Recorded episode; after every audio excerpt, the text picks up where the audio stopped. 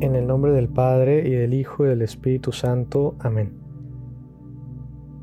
Hoy miércoles 25 de noviembre seguimos escuchando el Evangelio según San Lucas sobre los últimos tiempos. En aquel tiempo Jesús dijo a, sus discípulos, los perseguirán, los apresarán, los llevarán a los tribunales y a la cárcel y los harán comparecer ante reyes y gobernadores por causa mía. Con esto ustedes darán testimonio de mí. Grábense bien que no tienen que preparar de antemano su defensa, porque yo les daré palabras sabias, a las que no podrán resistir ni contradecir ningún adversario de ustedes. Los traicionarán hasta sus propios padres, hermanos, parientes y amigos. Matarán a algunos de ustedes y todos los odiarán por causa mía. Sin embargo, ni un cabello de su cabeza perecerá. Si se mantienen firmes, conseguirán la vida. Palabra del Señor. Gloria a ti, Señor Jesús. Pongámonos en contexto de lo que nos comparte San Lucas sobre este, este discurso, estas palabras de Jesús. Y nos damos cuenta enseguida que hace referencia a las persecuciones que hemos sufrido como cristianos por haber creído en Jesús, por haber creído en el amor de Dios revelado en Jesús.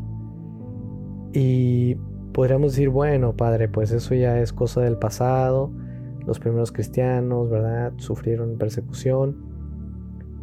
Y no nos damos cuenta, pero hoy en día muchos cristianos en otras zonas del mundo, que no es México, sufren verdadera persecución y casi casi pasa desapercibido. No podemos abandonarlos, no podemos dejar de rezar por ellos, de encomendarles, de, de algún modo acompañarles en ese sufrimiento. Y no se queda ahí, del otro lado del mundo, también aquí, en nuestro día a día, en el mundo en el que vivimos, aunque parezca que pues es pacífica el trato con, es pacífico el trato con nosotros los cristianos, en realidad hay muchos valores que son anticristianos. Hay muchos valores que nos persiguen sin darnos cuenta y pueden realmente destruir nuestra fe.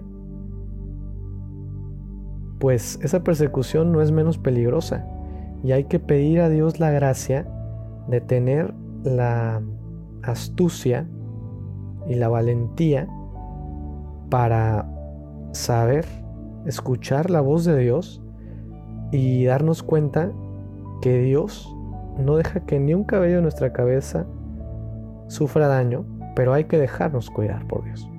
Hay que aprender a dejarnos cuidar por Dios y mantenernos firmes en nuestra fe y en esos valores que nacen de nuestra fe en el amor de Dios.